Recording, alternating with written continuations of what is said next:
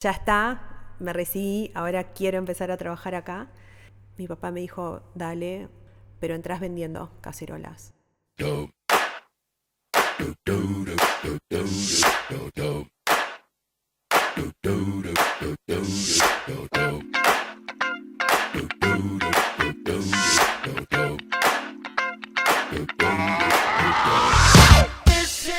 Sean bienvenidos al episodio número 13 de Trenders, un podcast acerca de emprendedores y cómo llegaron a ser lo que son hoy, como siempre sin humo y sin bullshit. Este podcast es traído a ustedes gracias a Real Trends, la plataforma líder en herramientas de análisis y gestión para vendedores de Mercado Libre en toda la región. Yo soy Javi Goilenberg y en el episodio de hoy vamos a salirnos un rato del mundo de la tecnología porque vamos a charlar con una gran emprendedora, Helga Yassi, que es co-owner y tercera generación de nada más ni nada menos que la famosa marca Essen, y nos va a contar todo de cómo a través de Essen acompañan a la gente a descubrir que cocinar hace bien. Y ahora sí, sin más preámbulo, con ustedes, Helga Yassi.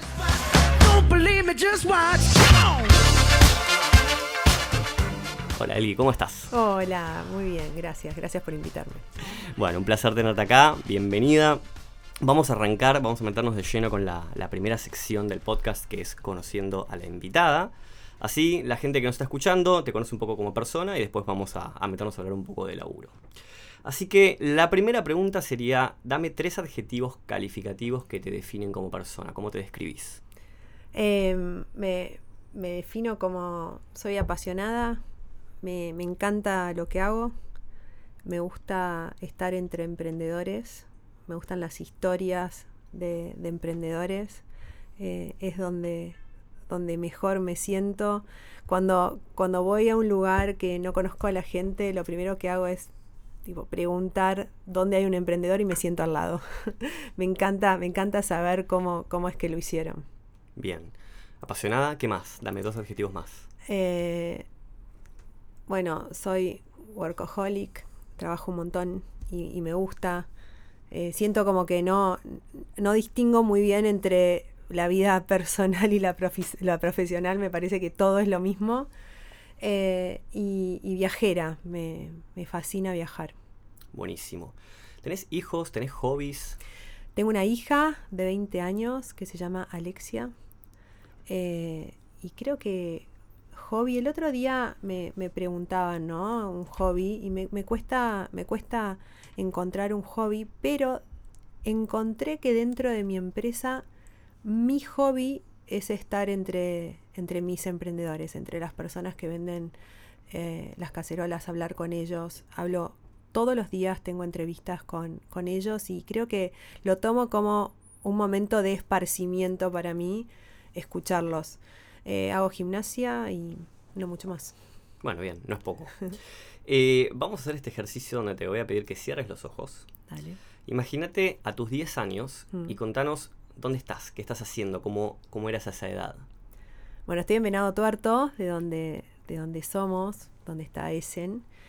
Eh, me había mudado de el campo donde vivíamos a la ciudad eh, para ir a la escuela. Estaba yendo, estoy en una, en mi escuela primaria provincial de Venado Tuerto del estado.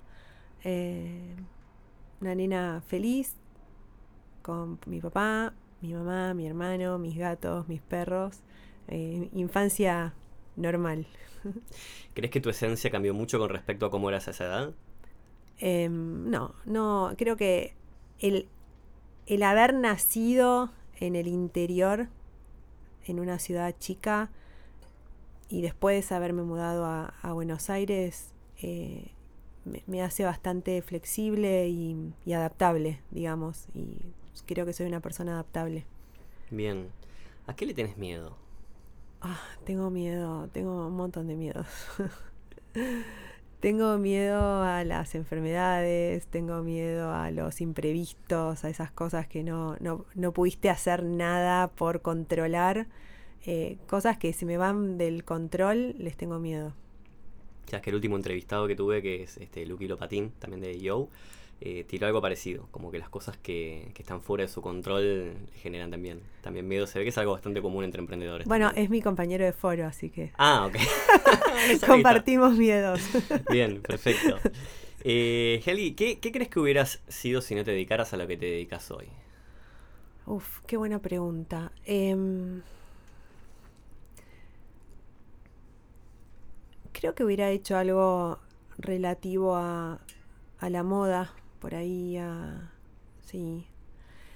Hubiera sido algo como un personal shopper o enseñarle a las personas, a, a las mujeres a combinar ropa. Me gusta la ropa. Creo que me hubiera ido por el lado de, del asesoramiento y de la ayuda por ese lado. Buenísimo. Bueno, ahí ya te, te conocimos un poco a nivel personal. Vamos a charlar un poquito de, bueno, de Essen y de la historia previa, ¿no? Tuya. O sea, contanos un poco cómo, cómo nace tu historia en Essen y qué pasó en tu vida antes de que te sumes a la compañía, en qué momento de tu vida te sumás y cómo fueron esos primeros pasos. Bueno, Essen está, digamos, me atravesó toda mi vida. Essen tiene 42 años, cumple 43 este año. Y, y yo recuerdo de chica que no solo la cacerola estaba en mi casa, sino que estaba esto de eh, la empresa que trabaja junto a emprendedores que venden el producto. Veía todos los días a mi papá levantarse entusiasmado, ir a trabajar a la fábrica que quedaba en el mismo, la misma ciudad que, que vivimos. Pero también el otro mundo, que era el mundo de cómo se vendía la cacerola. Nosotros no, no vendemos a través de otro sistema que no sea el de venta directa. Entonces es como que estaba esto en mi casa de hablar de la cacerola, hablar de cómo se hacía la, la, olla, pero también de cómo se vendía y quiénes los vendían y las historias de las personas que vendían el, producto. Y, veo a mi papá a través del tiempo con todas las vicisitudes y todo lo que tiene que vivir un emprendedor, sobre todo en la Argentina, siempre contento, entusiasmado, con ganas, eh, con ganas de crecer, una empresa que, que fue creciendo a través del tiempo eh, siempre. Y, y, yo me veía ahí, ¿no? Yo, yo, me veía trabajando en Essen, no sabía muy bien de qué. Eh, así que bueno, desde muy chica le decía, bueno, yo quiero trabajar en la empresa. Y nunca me sentí muy bienvenida con respecto a... Mi papá no es de los típicos papás que te dicen, bueno, el legado es que sigas con la empresa familiar la verdad es que nunca lo escuché de parte de él. Eh, él es una persona que hizo la empresa para él, si me preguntas. y de repente tuvo a los dos hijos que quisieron seguirla, pero la empresa la hizo él y para él eh, y, a, su medida.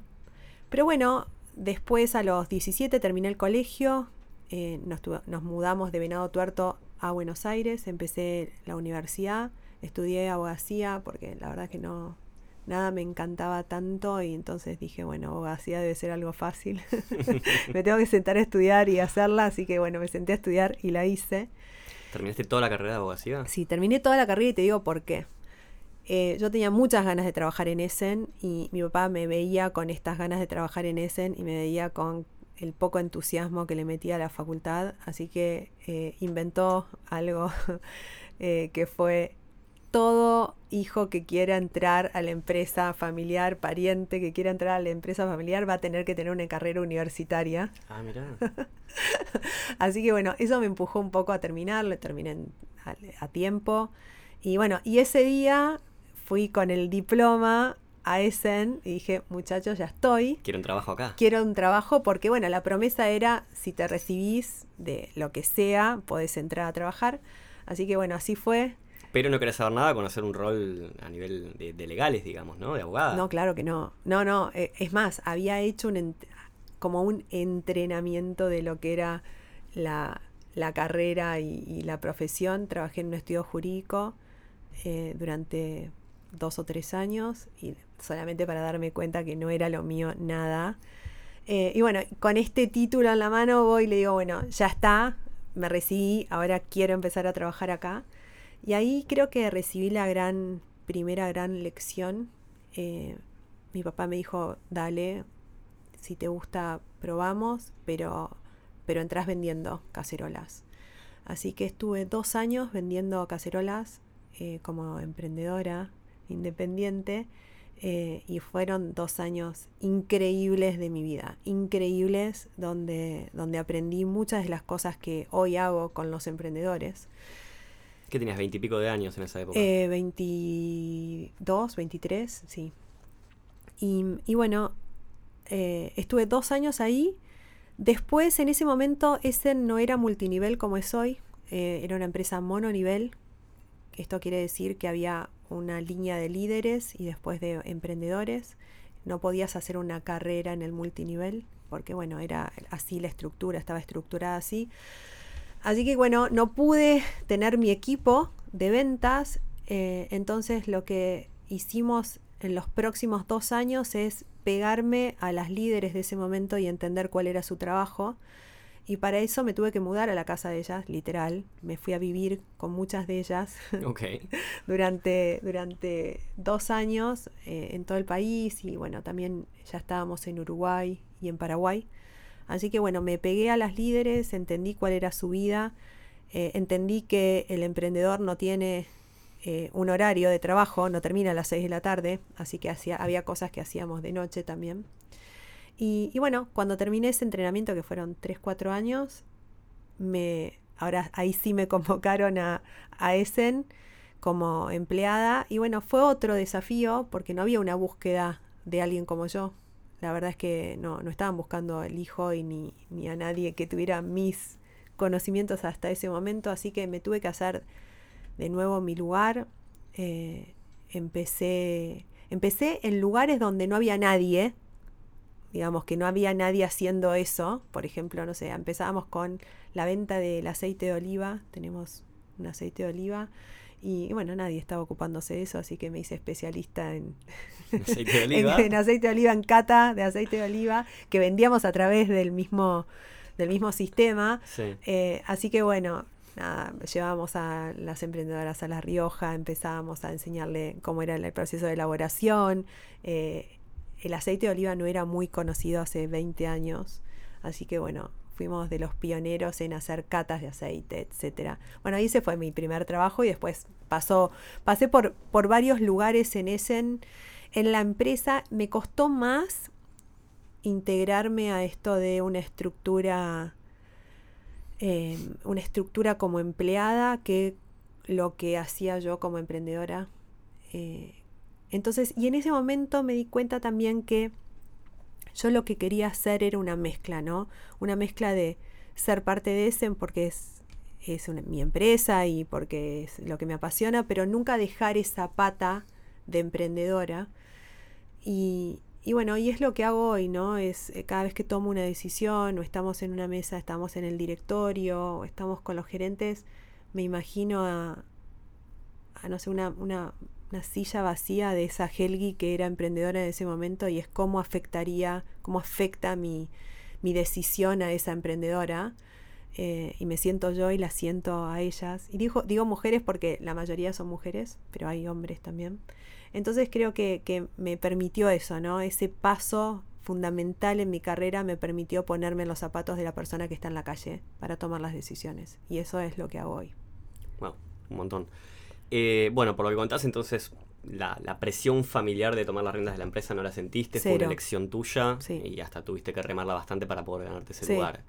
Eh, ¿Cuál es tu, tu, tu, rol específicamente hoy? Y bueno, vos sos co-owner, con lo cual digo, ¿con quiénes Sí. compartís el liderazgo de la empresa? ¿Y, y queda alguien todavía de la generación anterior o son todos de la nueva? No, está, está mi papá, eh, está el vicepresidente de, de Essen que empezó con mi papá, em, después mi hermano y yo, y tenemos un director que ahora es el nuevo gerente general, que es el único no familiar en Essen. Y eh, bueno, con eso eh, eh, así está conformado el directorio.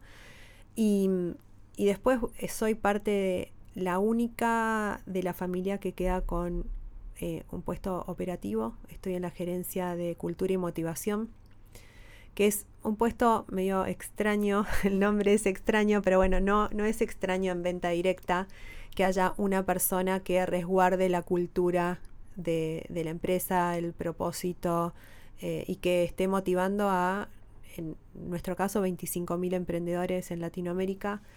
Así que ese es mi rol, trato de motivar. a veces lo logro, a veces no. A veces me motivan ellas a mí. es un montón de gente para motivar.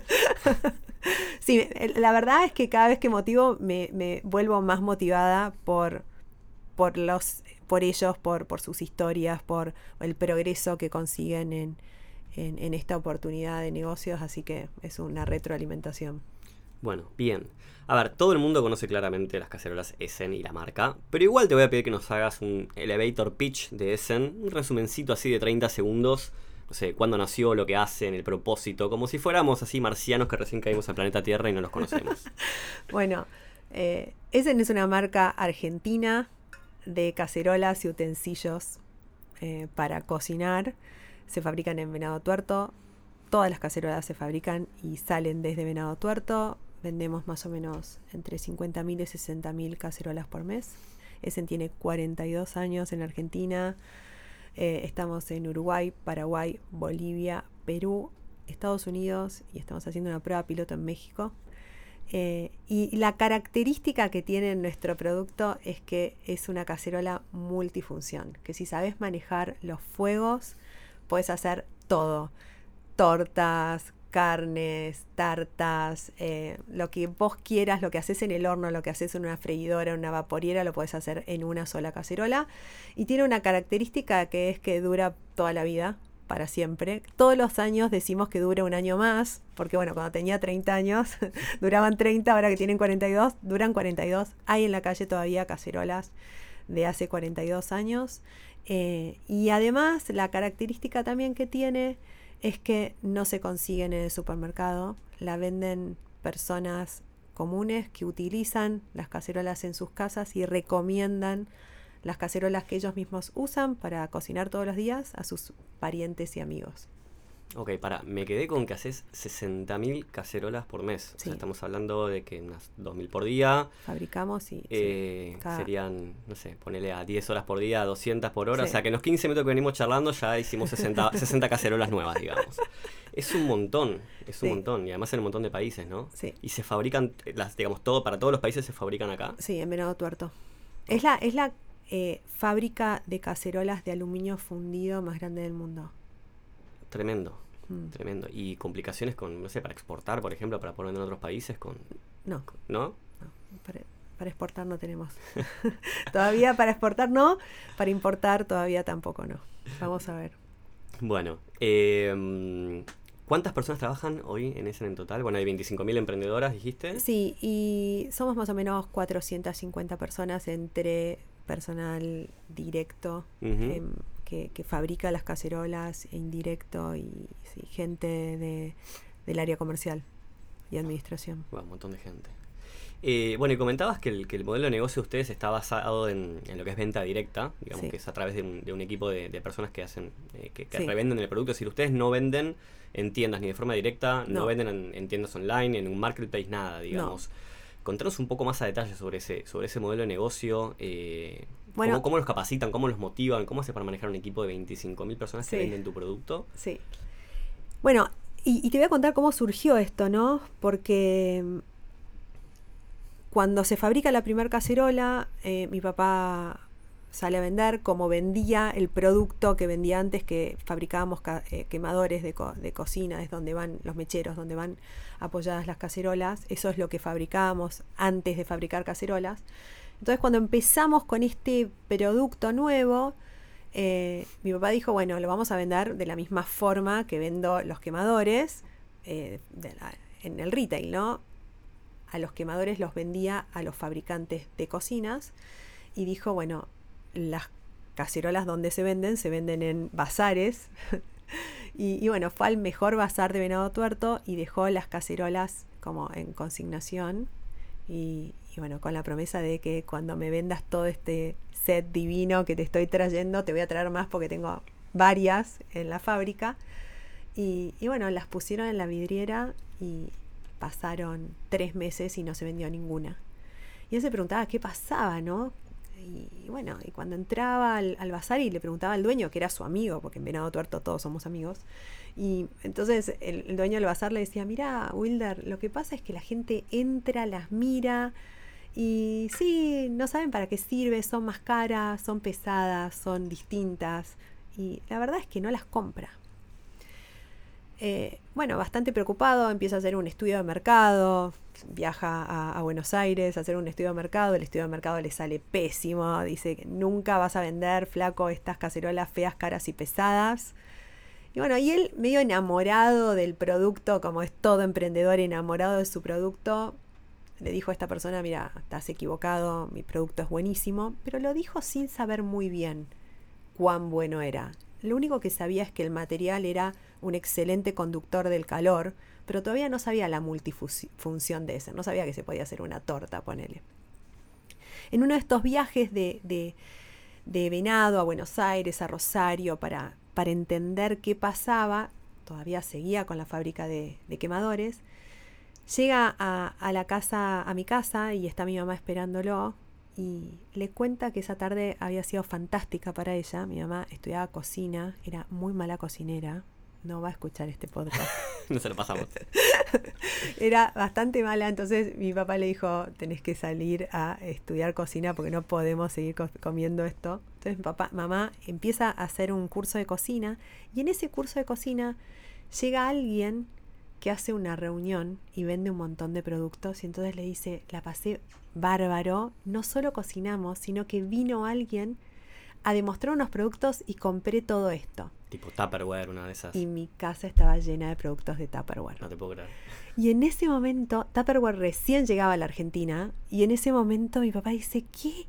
Vino alguien a vender algo de la cocina a una casa y no fue en un negocio. ¿Cómo es esto? Nunca habíamos escuchado de venta directa, tampoco de Tupperware. Eh, entonces, bueno, dice, sí, era alguien que vendía esto y, y todos le compramos. Así que, bueno, ese día eran 10 de la noche, mi papá se fue a la casa de la persona que vendía este producto, obviamente no pudo esperar al día siguiente, le tocó timbre, le dijo, mire, soy el esposo de la señora que vino esta tarde, quiero que me cuente de qué se trata esto. Y bueno, más o menos le contó de qué se trataba. Así que bueno, al día siguiente eh, una canasta, una olla y un poco de arroz y verduras y se fue a un pueblo vecino a Santi Espíritu a hacer la primera demostración. Tocó el timbre en una casa donde no lo conocieran Ahí preguntó un mozo, alguien que le abriera la puerta y que fuera influyente en el pueblo. Le, le indicaron la casa de Tati Martínez, que era la directora del Colegio del Pueblo, que obviamente era muy influyente. Así que bueno, le tocó el timbre a Tati, Tati no lo conocía, así que bueno, estuvo un, rato largo tratando de convencerla que quería entrar a la cocina a demostrar un producto. A la hora tenía a 10 amigas de Tati en la cocina, así que hizo un arroz con verduras, una torta, y ese día vendió 10 cacerolas, una para cada persona. Y así nace la venta directa, ¿no? Así nace esto de vender y vender con demostración un producto que necesita que una persona lo explique. Y, y, y, bueno, y un, y, un, y un producto que necesita que se reúna la gente. Así que bueno, así fue. De esa reunión hubo alguien que dijo yo quiero vender este producto y fue la primera persona que quiso vender el producto y a través de los años se fueron sumando más y más y más personas y bueno, llegaron las 25.000. Se fue transformando la venta directa, obviamente eh, la, tecnología hizo que se transformara, las redes sociales hizo que se transformaran. Hoy no son esas típicas reuniones o la mayoría no son esas típicas reuniones que antes se hacían que todo el mundo lo hacía presencial. Eh, antes de la pandemia nos tuvimos que reinventar porque llegó una legión de vendedoras muy jóvenes que querían hacer la venta a través de el social selling, que son las redes sociales.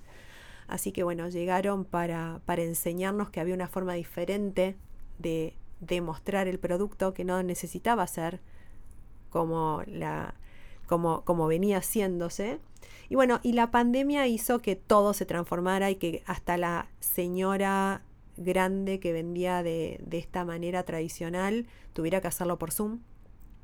Y bueno, y así lo hicimos en pandemia, donde todo el mundo quería cocinar, todo el mundo necesitaba cacerolas y teníamos un montón de emprendedoras que querían vender.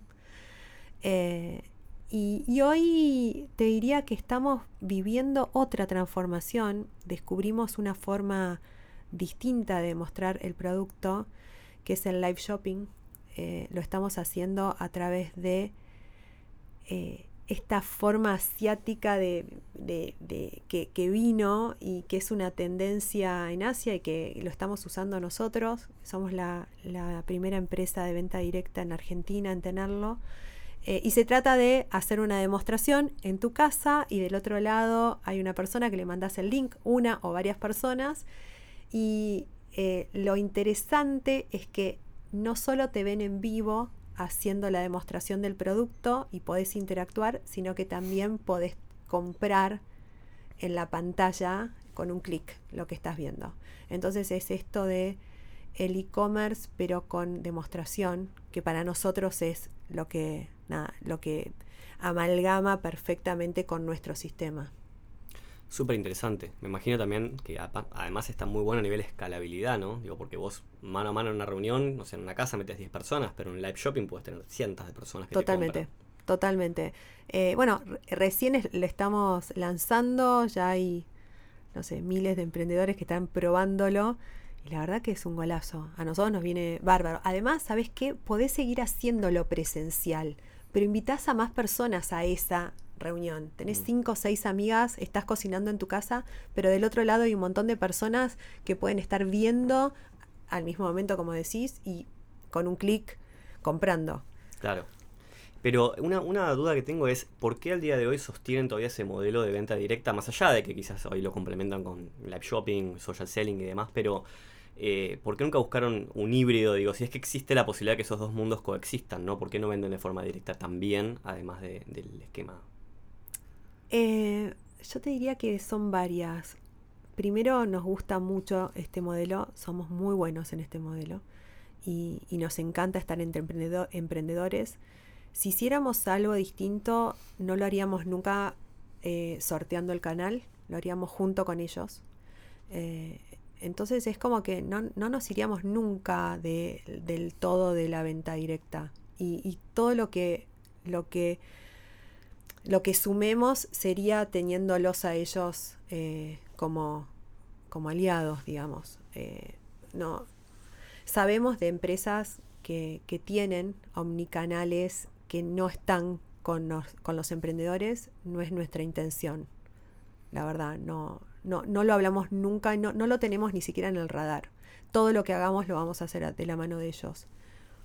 Súper interesante. ¿Y qué cosas nuevas están probando, digamos, a nivel de innovación? Digo, me contabas lo del live shopping, por ejemplo, o no sé, a nivel producto, por ejemplo, productos nuevos que estén haciendo, o cómo mejoran la calidad de sus productos con, los años también, ¿no? Me imagino que debe haber algo ahí. Totalmente. Y, mira, y te voy a decir algo, vos sabés que eh, hay un museo en, en Milán, que es el museo de, la, de la cacerola, y, y vos sabés que desde antes de Jesucristo, hay cacerolas ahí en el museo y vos sabés que no cambió mucho. Sigue siendo un cuenco donde se pone comida y se calienta.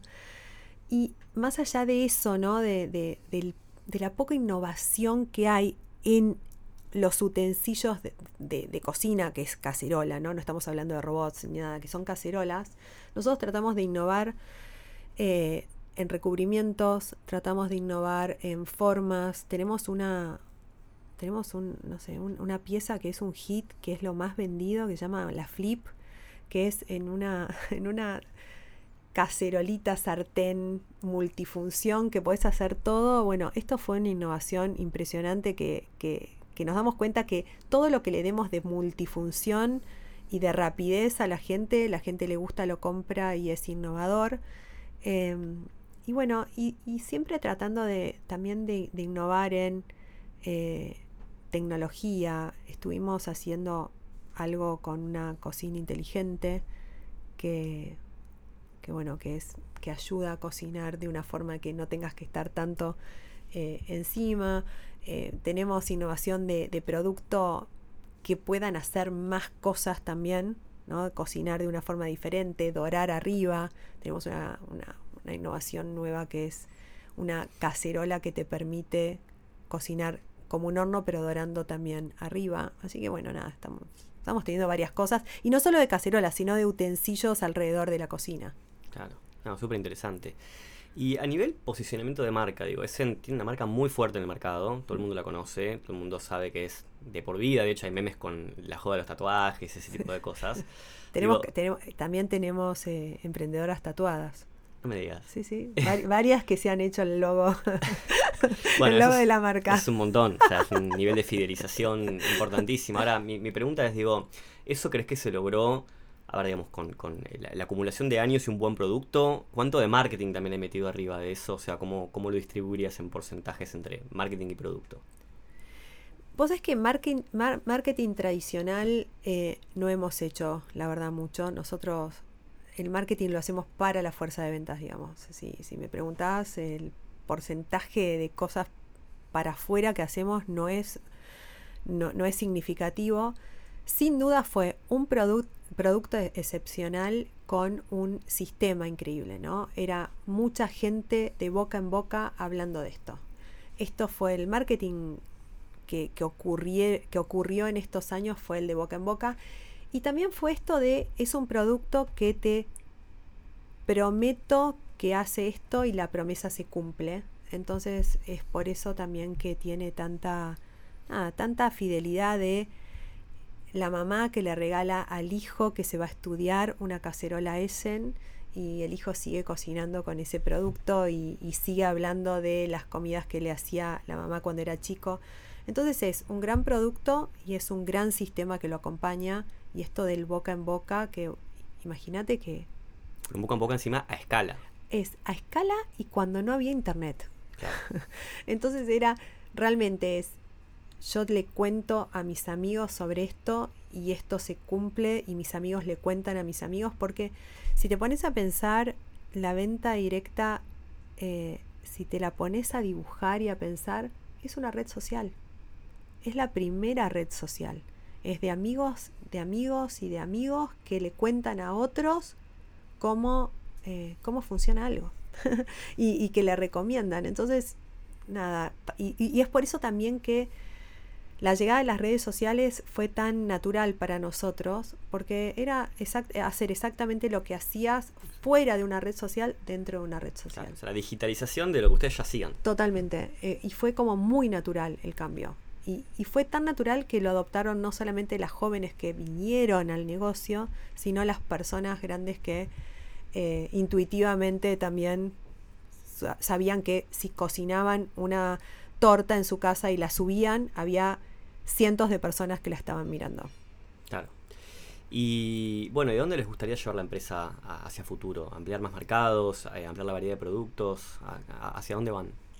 Sí, 100% llegar a otros mercados. 100%. Bueno, México es un, hueso duro de roer. ¿Por qué? porque, bueno, es grande, porque creo que es un mercado bastante competitivo es un muy buen mercado porque la gente cocina, se sigue juntando en sus casas, porque la venta directa es, es algo a lo cual están acostumbrados. Entonces, creo que, México es un, lugar medio natural para que estemos.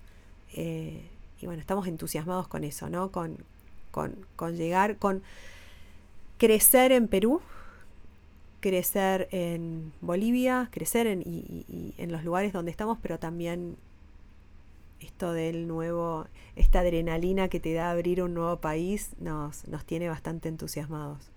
Y, sobre todo, sí, y también nuevos productos y entender hacia dónde podría estirarse también la marca, eh, hacia otros lugares eh, de la cocina, eh, electrodomésticos, ¿por qué no? Es una marca, la verdad, que, que tiene, que tiene historia, que, sabemos, que sabemos de cocina, que sabemos de comer, que sabemos de enseñar todo esto y por qué no irnos a electrodomésticos, pequeños electrodomésticos también es una, es una tarea, es, es, un pendiente que tenemos. Bien. Me quedó una pregunta más de las preguntas más personales eh, que me olvidé de hacerte, que es, bueno, eh, ambos somos miembros de, de IO, que es una red de, de emprendedores global. Eh, bueno, vos contaste un poco también tu, pasión por emprender y de rodearte de emprendedores. ¿Hace, hace cuánto que sos miembro de la red Voz y, cuán importante te fue estar en, en EO eh, durante todo este proceso que contabas de tu carrera? Bueno, soy miembro hace siete años y a mí me, cambió realmente me cambió, me sacó de adentro de la cacerola. Al venir de una empresa familiar y, haber hecho toda mi carrera dentro de la empresa familiar, la verdad es que yoga a mí me, permite estar en, el mundo de otras empresas, de empresas muy distintas a las mías, empresas de tecnología, empresas donde los fundadores son mis compañeros. Te repito, soy tercera generación, entonces no tuve la oportunidad de fundar una empresa.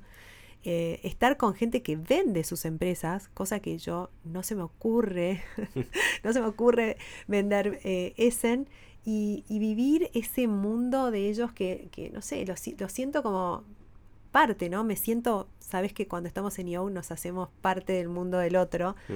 Eh, conocer eh, otros emprendedores de Latinoamérica y del mundo también, eh, saber que necesitas algo, lo escribís en un chat y a los dos minutos tenés a miembros diciéndote yo te puedo contactar, yo tengo a alguien que conozco, no solamente en Argentina, ¿no? En el mundo. Así que creo que, que amplió, amplió mi mundo, yo. Realmente amplió mi mundo. A mí me cambió me, cambió, me cambió mi cabeza. Espectacular. Bueno, vamos a meternos en la última sección de la charla, que es el ping pong emprendedor. Eh, y vamos a abrir con tus tres no negociables. ¿Qué es un no negociable? Te tiro uno mío. Cuando yo hago un asado, en mi parrilla no puede faltar el morrón con huevo. No te lo negocio. Así que dame tus tres no negociables. Bueno, eh, la venta directa es un no negociable no lo negocio. Y cuando llega gente que por ahí quiere cambiarnos esa forma de pensar, pero bueno, tenés que vender en supermercado, no es negociable la venta directa. Eh, el otro no negociable son mis gatos. Tengo cinco gatos en mi casa y si no te gustan los gatos, no vengas. y, y, me cae mal la gente que me dice no me gustan los gatos. Y el tercer no negociable, y creo que es muy importante para mí, todos los años con Alexia hacemos un viaje de madre e hija desde hace muchos años. Nos vamos a alguna parte del mundo y ese es un no negociable. Ese tiempo con mi hija solas eh, es de las cosas que más disfruto en la vida. Espectacular. Eh, antes contaste, bueno, cuando te describiste con tus adjetivos que eras workaholic. Así que mi pregunta acá es, más allá de que seas workaholic, hay gente que es que está feliz con ser workaholic y lo llevan a sangre. ¿Vos estás contenta con el balance entre trabajo y vida personal que tenés? Sí, sí, estoy contenta. Nada, a ver, yo creo que se podría mejorar, pero no sé ni cómo. Eh, y entonces es como que... Sí, trato de estar en casa cuando estoy en casa, de estar con la cabeza y el corazón presente y cuando me voy trato de hacer lo mismo. Sé que no hay algo perfecto ahí. Eh, sé, que sé también que el mundo es muy injusto en ese sentido con las mujeres. ¿viste? Tenés que ser tipo buena mamá y buena empresaria y no sé, y bueno en todo. Y ya me amigué con que es imperfecto. Y hago lo que puedo y, le pongo buena onda. Perfecto. Dame una, una persona y una empresa que admires. Eh, bueno, admiro, me, gustaría hablar de alguien de acá. admiro a Marcos Galperín y la empresa que hizo. Un montón. Bien.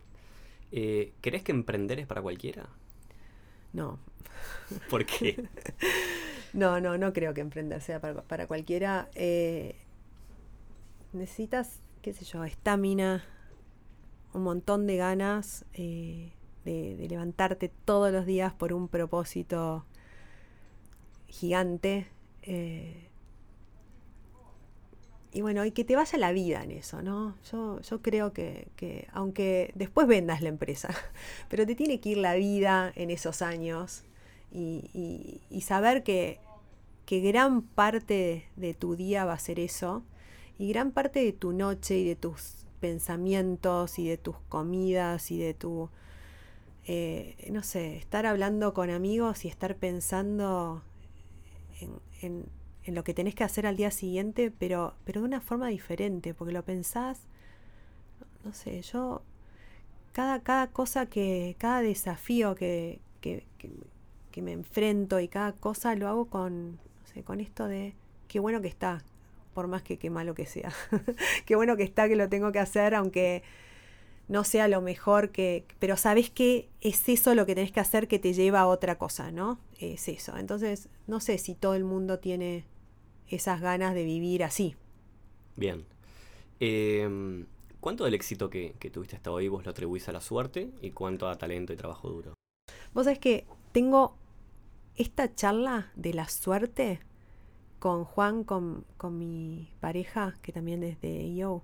Él considera que que mucho o que algo se debe a la suerte.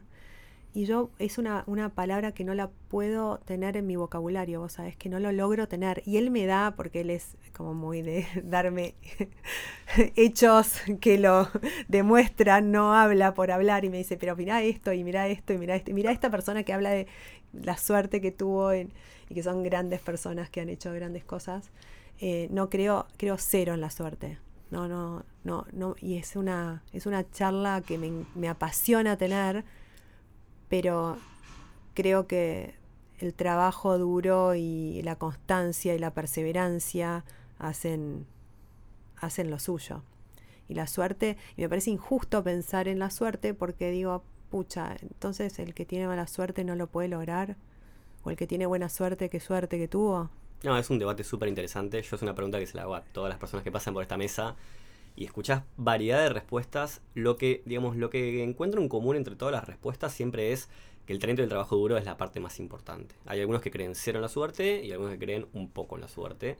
Eh, más como un factor de. no de la suerte en el sentido más azaroso de la palabra, eh, sino de, digamos, de. de, a ver, eh, Lucky en el último capítulo hablaba de la mm, eh, de la suerte como trabajada, digamos, ¿no? De hacer cosas para después estar en las habitaciones adecuadas, en los momentos adecuados, con las personas adecuadas, para que si te cruzaste a no sé quién, digo, está bien, por ahí tuviste suerte de cruzarte a esa persona, pero hiciste cosas para que eso Hiciste un montón. Conozco de, estas historias de estar en el momento justo, en el lugar justo, pero fue pensado.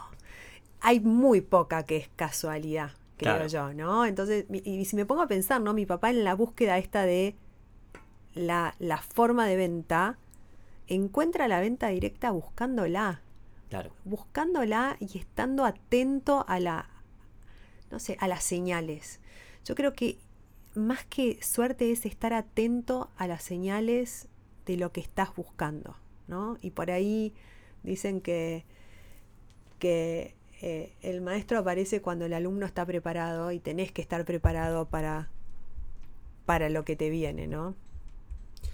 Bien. Em, si terminamos esta charla y tenés que salir e irte a tatuar algo, una frase, ¿qué diría?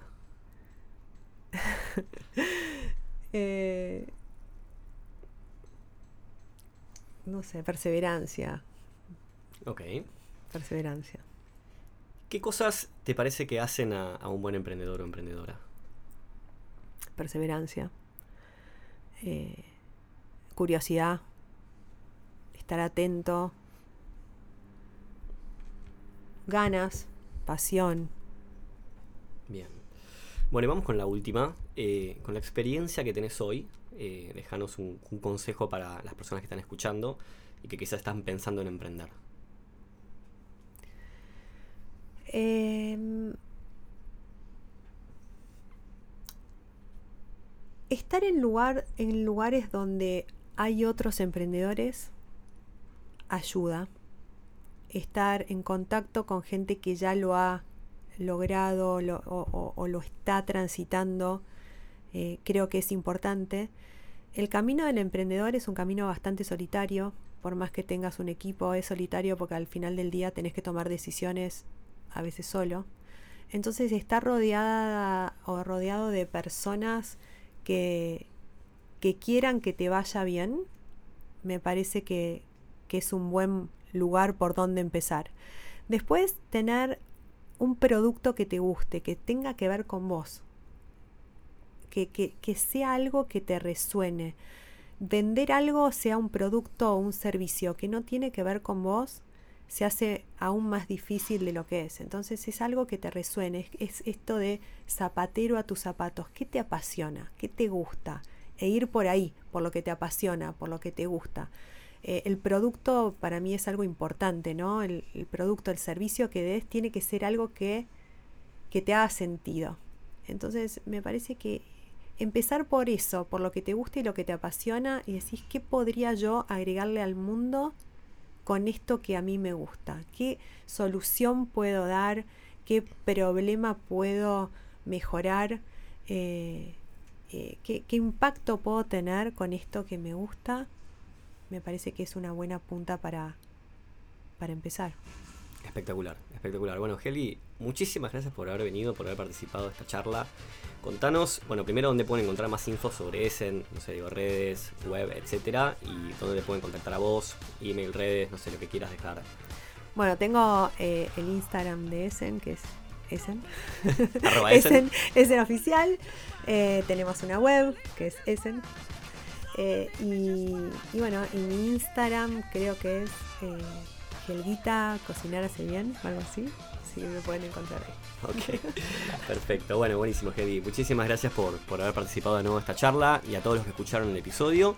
Yo soy Javi Goilenberg, a mí si me quieren escribir pueden hacerlo a javier mediotrends.com Vamos a dejar todos estos datos también en la descripción del episodio. Y te invito a que, si te gustó este podcast, lo compartas con tu gente. Estamos en Spotify, Apple Podcast y otras plataformas también. Hasta el próximo episodio de Trenders.